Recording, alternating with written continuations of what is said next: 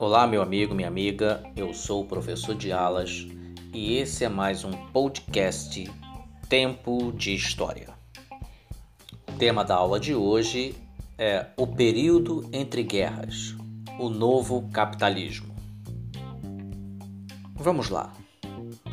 O caminho do mundo entre a Primeira Guerra Mundial e a Segunda Guerra passou por um lugar que você já deve ter ouvido falar nos telejornais. Passou pela Bolsa de Valores. Agora, como foi que isso aconteceu? E como foi o capitalismo entre as duas guerras? São alguns dos temas dessa aula que hoje se inicia. Vamos ao trabalho. A partir de agora, você vai ver como a prosperidade dos Estados Unidos da América, após a Primeira Guerra, esbarrou numa crise econômica que atingiu todo o mundo. Vai conhecer também os problemas enfrentados pelas antigas potências europeias e ver o desenvolvimento da União Soviética. Entre a Primeira e a Segunda Guerra Mundial, houve um período de pouco mais de 20 anos, uma espécie de intervalo marcado por uma grande crise econômica.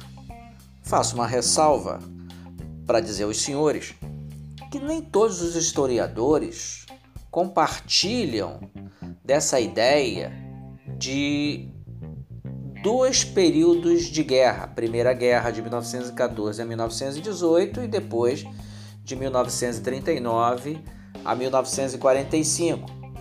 Cito o caso do historiador Eric Rubensbaum. Para ele, no livro é, A Era dos Extremos, ele deixa claro que houve só uma grande guerra com um período de menor intensidade, vamos dizer assim. Mas, além dessa crise econômica, se juntou também as crises políticas e sociais não resolvidas. Isso acabou funcionando como uma bomba relógio, que então veio a estourar no final dos anos 30. Uma das causas foi o fracasso da Liga das Nações. Criada após a Primeira Guerra para manter a paz, ela não alcançou o desejado, o que se esperava dela.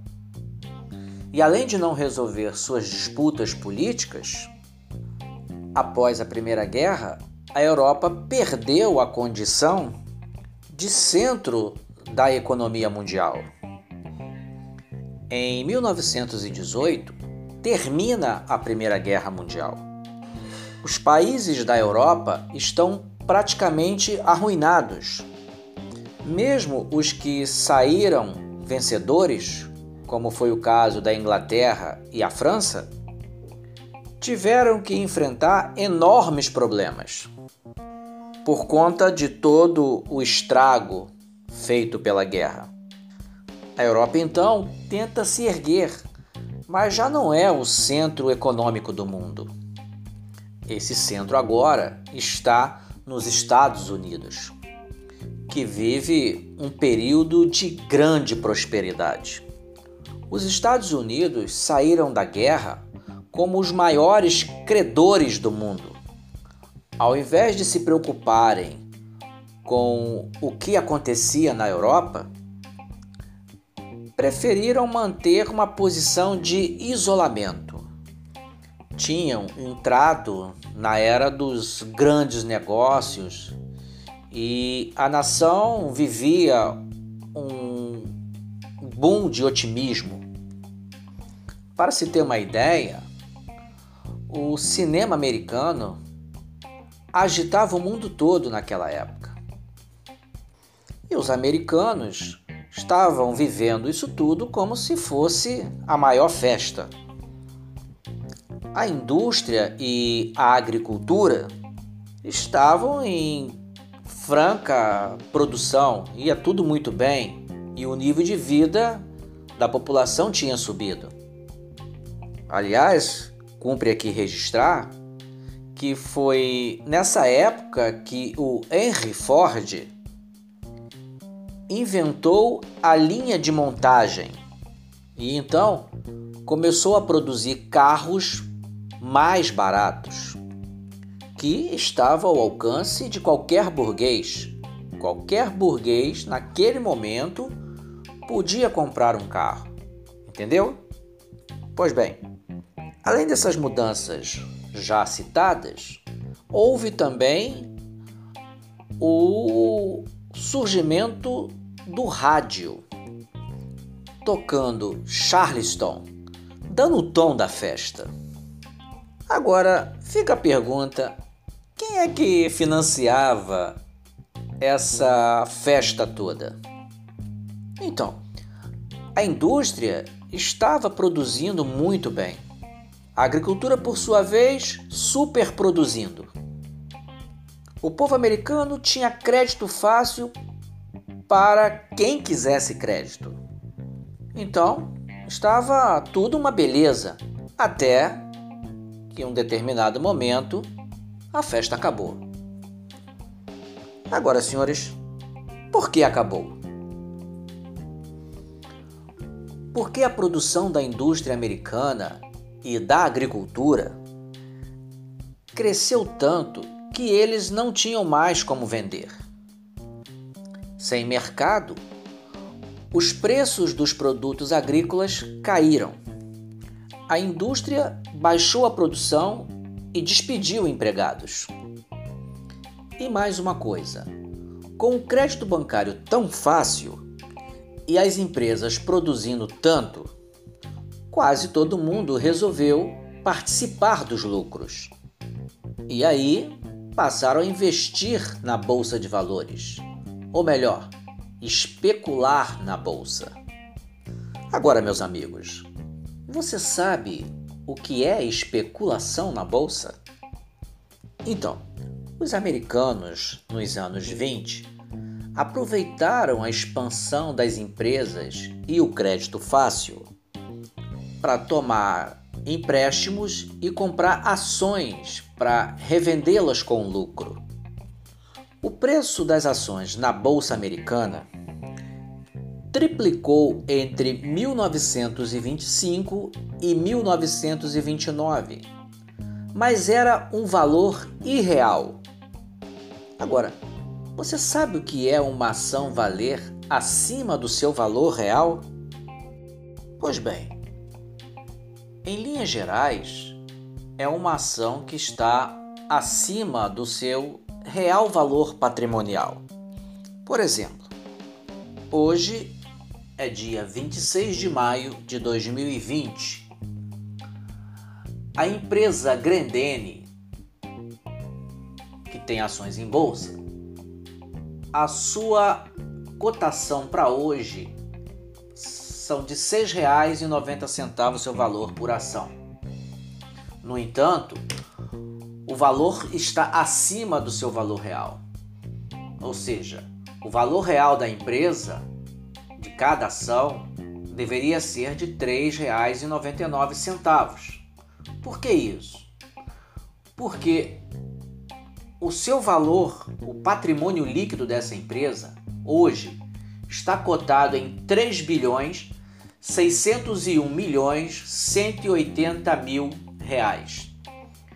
E o número de ações disponibilizadas no mercado são de 902 milhões 160 mil ações.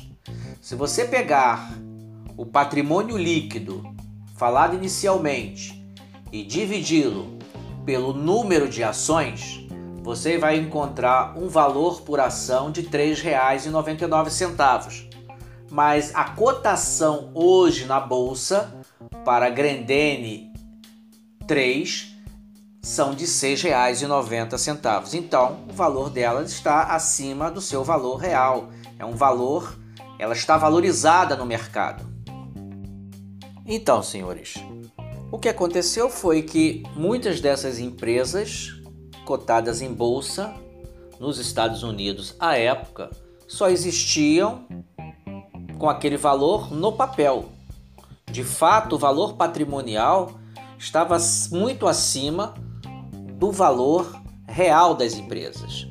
E aí, o que aconteceu foi a quebra da Bolsa de Nova York. Então é isso. Em 1929, a Bolsa de Nova York quebra. Em poucas horas, fortunas desaparecem. As ações perdem completamente o valor. Quase 10 mil bancos 85 mil empresas vão à falência. Logo, a produção industrial cai 54%. Mais de 12 milhões de trabalhadores ficam desempregados.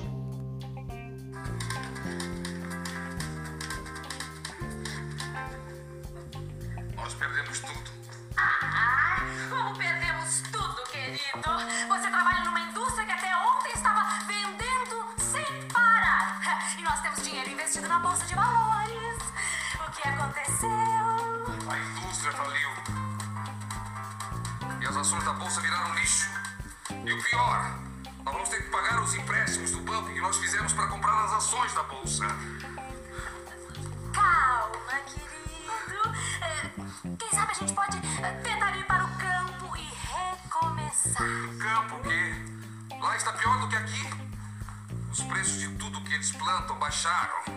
E tá todo mundo perdendo as terras que deram em garantia aos empréstimos bancários. Ah, e agora?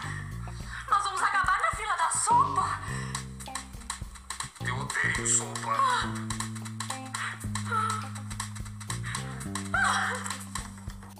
Como se diz, a crise ficou feia. Mas isso não se restringiu somente aos Estados Unidos. A crise foi no mundo inteiro, com raríssimas exceções. Então, os Estados Unidos, como foi dito, era o centro da economia mundial.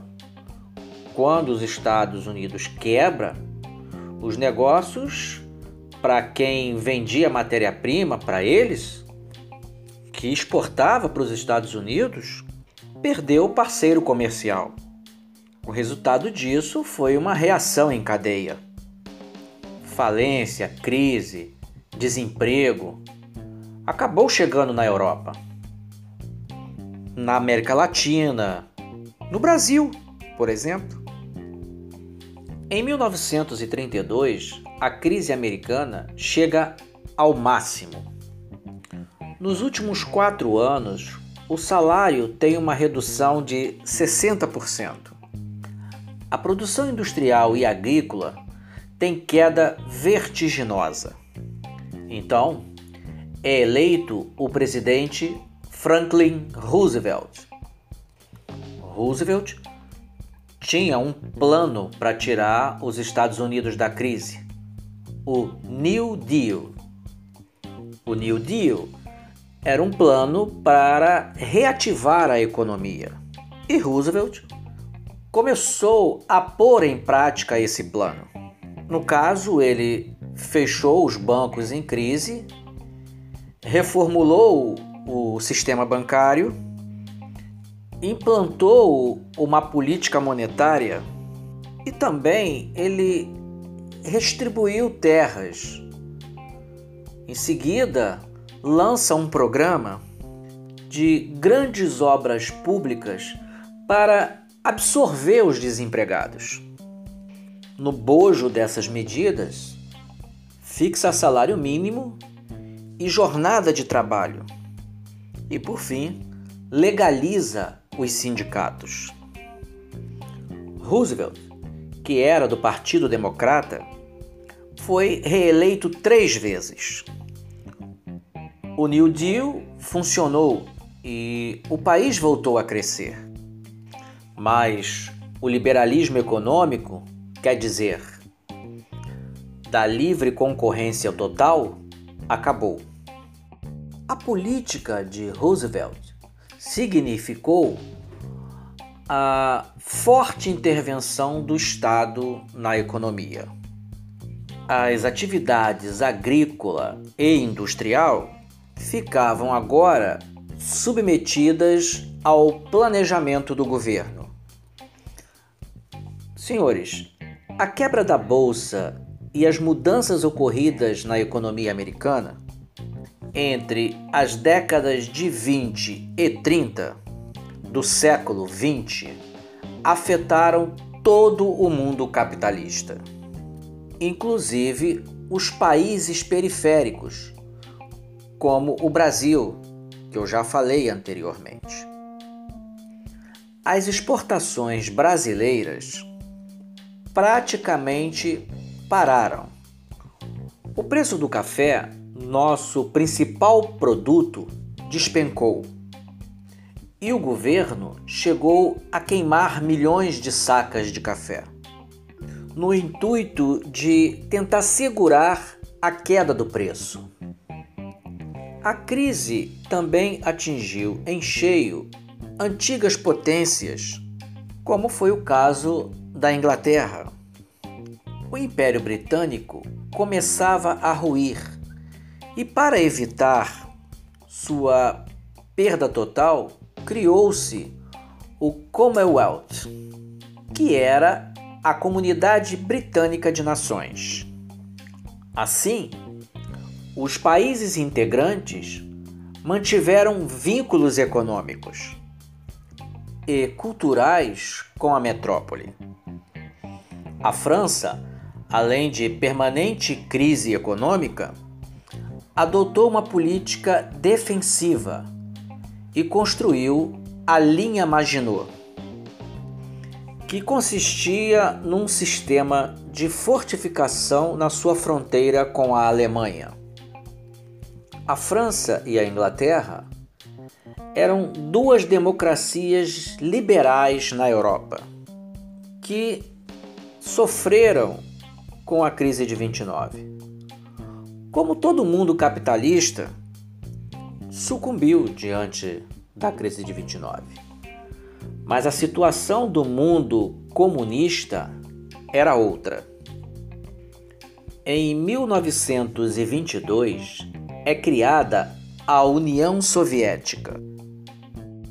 Em 1923 é promulgada a Constituição Soviética.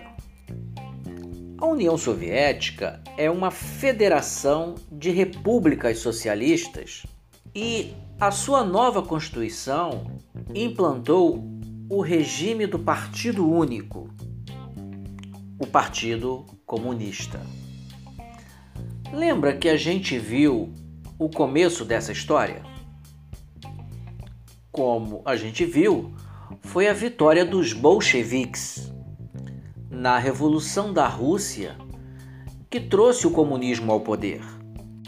Liderados por Lenin, eles transformaram o antigo Império Russo na União Soviética.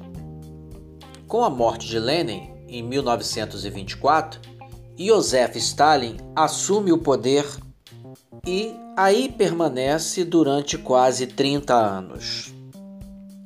Nesse período, a União Soviética torna-se a segunda maior potência do mundo.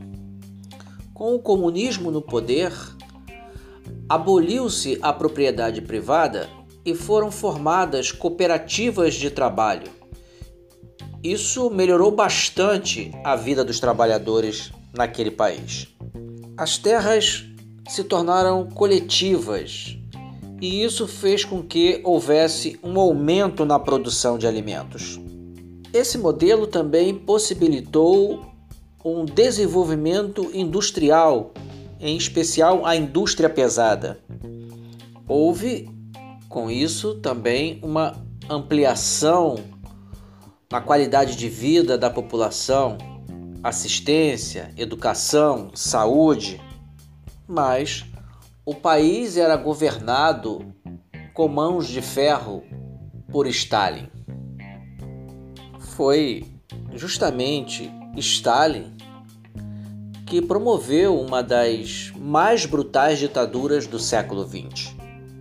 Ele desenvolveu muito a economia da União Soviética, mas para isso ele matou milhares de pessoas, opositores e até antigos aliados que ajudaram no processo de revolução.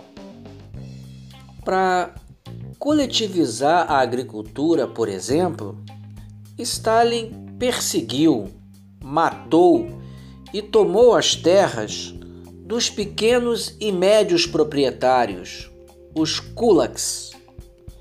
Ele suprimiu da Constituição os aspectos democráticos e, como disse, eliminou toda a oposição, realizando expurgos no partido e no governo. Expurgos e execuções. Inclusive, crimes que depois que Stalin morreu foram denunciados dentro da própria União Soviética. No seu governo, não se podia fazer oposição. Se fizesse, era eliminado. E, como havíamos falado de Constituição, o Stalin tirou dela o direito do voto universal e acabou com a separação dos poderes. Os métodos brutais de Stalin só ficaram conhecidos depois que ele morreu, em 1953. No período entre guerras, a consolidação da revolução na União Soviética a tornou o centro da expansão do marxismo para o resto do mundo partidos de esquerda receberam apoio e sustentação soviética, mas a direita totalitária avançou em muitos países. Bom, senhores, eu fico por aqui. Agradeço os que me escutaram e saúdo os que me ouviram. Um forte abraço, até a próxima aula.